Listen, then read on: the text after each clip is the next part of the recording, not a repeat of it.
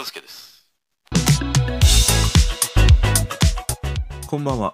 今日は昨日と打って変わってね、ぎゅっと要点をまとめながら話さないと1時間コースになるので、早速話していきます。あの、今日はね、ラジオトークの方でいただいたお便り、これへのね、回答回となります。いつもね、あの、聞いていただき、またこうしてね、お便りをいただいて本当にありがとうございました。これを機会にね、時々、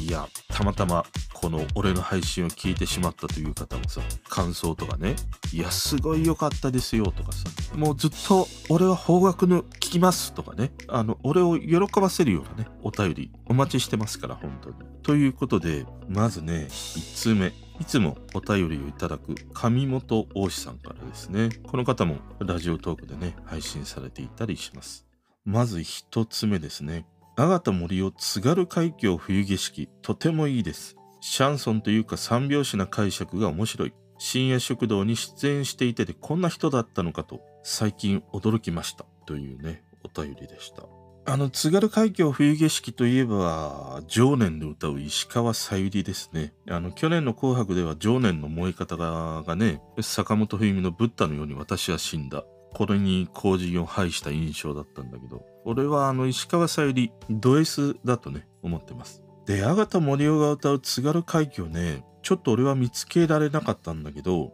俺も阿形森生どんな人なのかよくね、知らないということだったりしますね。そして続いてね、えーこれも上本推しさんからで、チョコミント僕も好きです。なので、ラフロイグも好きですというね。あの、ラフロイグってスコッチかな？ミントジュレップっていうね、カクテルでこういうスコッチとかバーボンを使って作るね、まあお酒があるんだけど、俺もバーボンというよりはシングルモルトのスコッチが好きですね。俺はあの、グレーフェディックっていうあの、これをよくね、ロックで飲んだりしますね。そして引き続いてね、もう一つ。福山雅治、長崎は今日も雨だった。いい名曲だと思います。YouTube で桑田佳祐が歌っているのを見たことがあります。中村雅俊のリズム感がとてもいい。体全体が動いてるの彼だけなんです。カバーいいですねというね、ものでした。福山雅治、ね、今日はもういいでしょう。今日は、そっといきます。あの、長崎は今日も雨だった。これを歌う前川清とはね、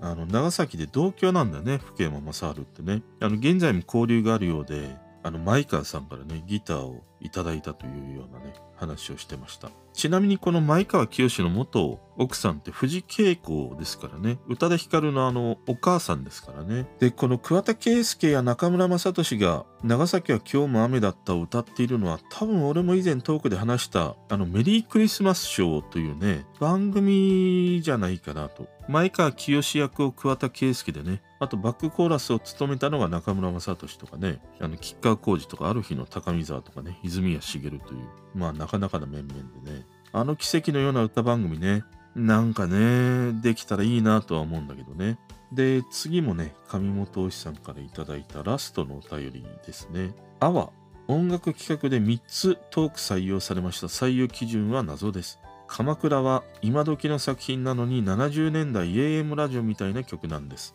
ラジオトーク内でもアワで検索して聞くことができますというね。ありがとうございました。あの、このアワの音楽企画というのはラジオトークのアプリで1ヶ月ぐらい前にその音楽のサブスクサービスにね、その自分のオリジナルの曲とか、まあカラオケで歌ったような曲とかね、そういったものを厳選して100曲ピックアップされてね、掲載するという、そういう企画があって、まあそれで選ばれたということですね。で、俺もこの鎌倉の輝く朝にというね、あのー曲聴かせていただきました。あの、同名でね、アワの方にもアップされているようなので、興味を持った方はね、聞いてみてください。あの、鎌倉のこう風景が浮かんでくるような、あの鎌倉の大仏からさ、由比ヶ浜までをね、晴れた日にこう散歩したくなるような、そんな一曲です。改めて、上本推しさん、いつもね、お便りありがとうございました。そして、もう一通。マノさんというね、方からです。あの、彼女もポッドキャストで配信されていて、マノのグレーゾーンラジオというね、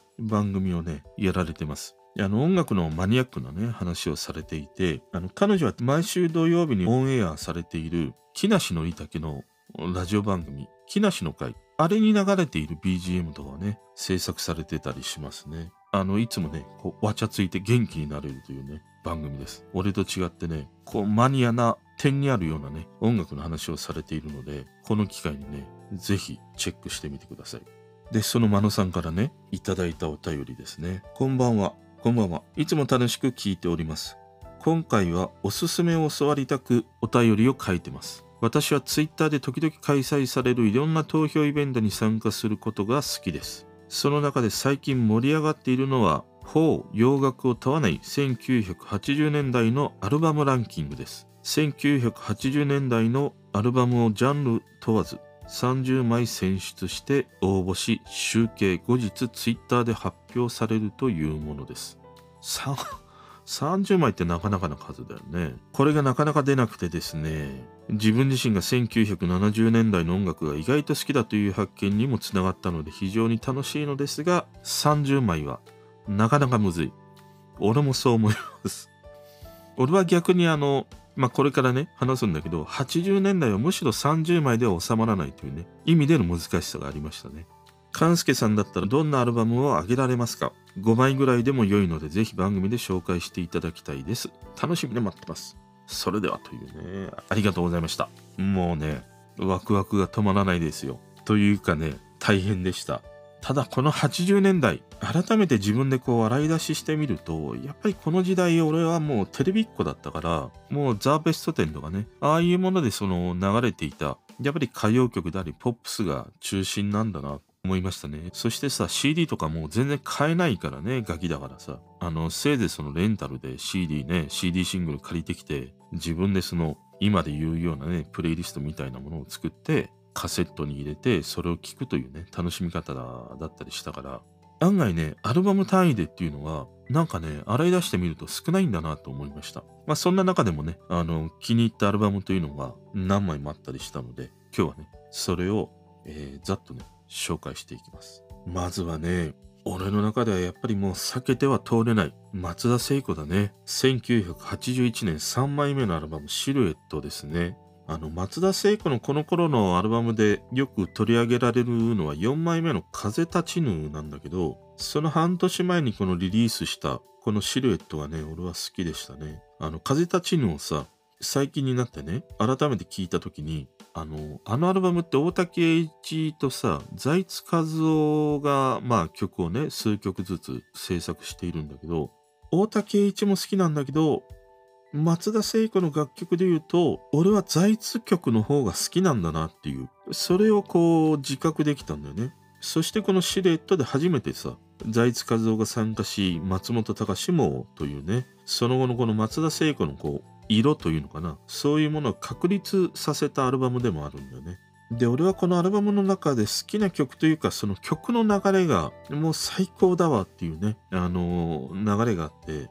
2曲目の白い貝のブローチからのセイリング。この流れがね、いいんだよね。もうこの流れだけで牛丼特盛3杯いけるみたいなね、流れですね。で、この2曲とも財津和夫作曲ですね。あとこのアルバムで言うと、作曲をね、財津和夫以外に小田雄一郎も書いてるんだけど、彼が書く方はね、当時のこのアイドル松田聖子をこう象徴するような曲の数々で、これもまたね、良かったりするという俺にとってはやっぱりこれのシルエット、ちょっとね、もう、擦り切れるほど効いた1枚だったりしましたね。そして2枚目、A ちゃんですね。今まで A ちゃんに関してのトークって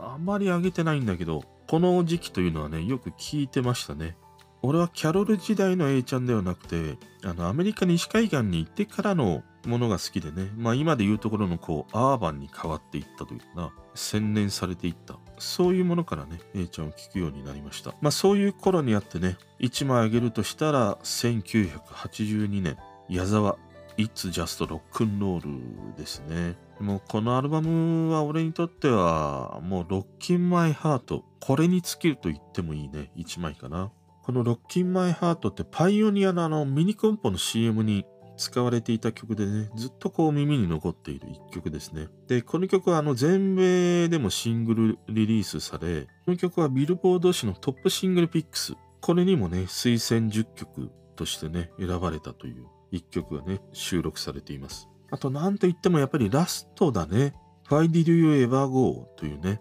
曲。あの、これは Yes My Love。これは英語詞で歌うものなんだけど、もう感想のエレキがいいというね、あの西海岸のこう乾いたサウンドというのかな、やっぱり好きですね。ちなみにこの年もね、A ちゃん長者番付の歌手部門ナンバーワンでしたね。そして3枚目、ラッツですね、ドゥーアップですね。ラッツスター。1983年、彼らの6枚目のアルバム、ソウルバケーションですね。これはね、かなり力の入った1枚でした。もう全面プロデュースに大竹栄一。ジャケットデザインアンディ・オーホールだからね。もう驚きの1枚ですね。あの、このアルバムはシャネルズからラッツスターに改名して初のね、アルバムです。もう全面この厳しく優しく大竹栄一なわけだからね。もうブレがね、一切ないというね、一枚です。で、このアルバムタイトル、ソウルバケーションというのは、大竹栄一の代表する一枚、あ、ロングバケーション。これにちなんで付けられた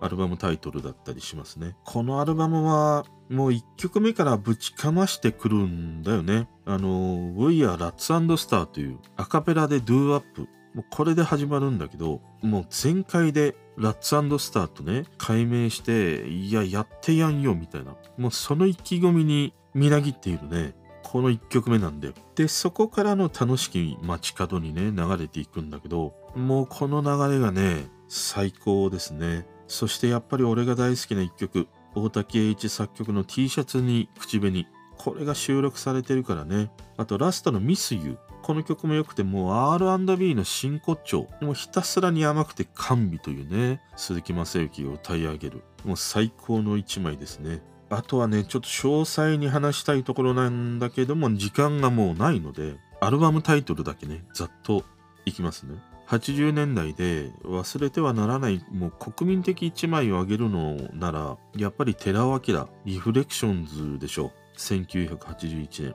もう1曲目のハバナイクスプレスからね、ラストのシングル曲、さすらいで締めるあたりは、もう日本の AOR と言わしめた。一枚だったからね。あとはね、やっぱり同じ年ですね、1981年、オフコース、オーバー。もうこのアルバムはオフコースからね、2人で始めたこの名優鈴木康弘が抜ける、それが決まっている中で制作された一枚で、このタイトルが意味するものとかね、あとラストの2曲、言葉にできないから心離れて、これがもう小田和正の心情を歌うような一枚でね、ちょっとこう胸が締め付けられるというね、アルバムでした。あとラスト、洋楽からね、2枚。ピックアップしたいなと。この80年代といえばもう油がトロトロに乗り切ったね、ビリー・ジョエルだね。1983年。イノセントマン。もうこれは間違いがないというね、一枚でした。あとはね、この80年代で、俺の中にその革命的な音をもたらしてくれたという意味においては、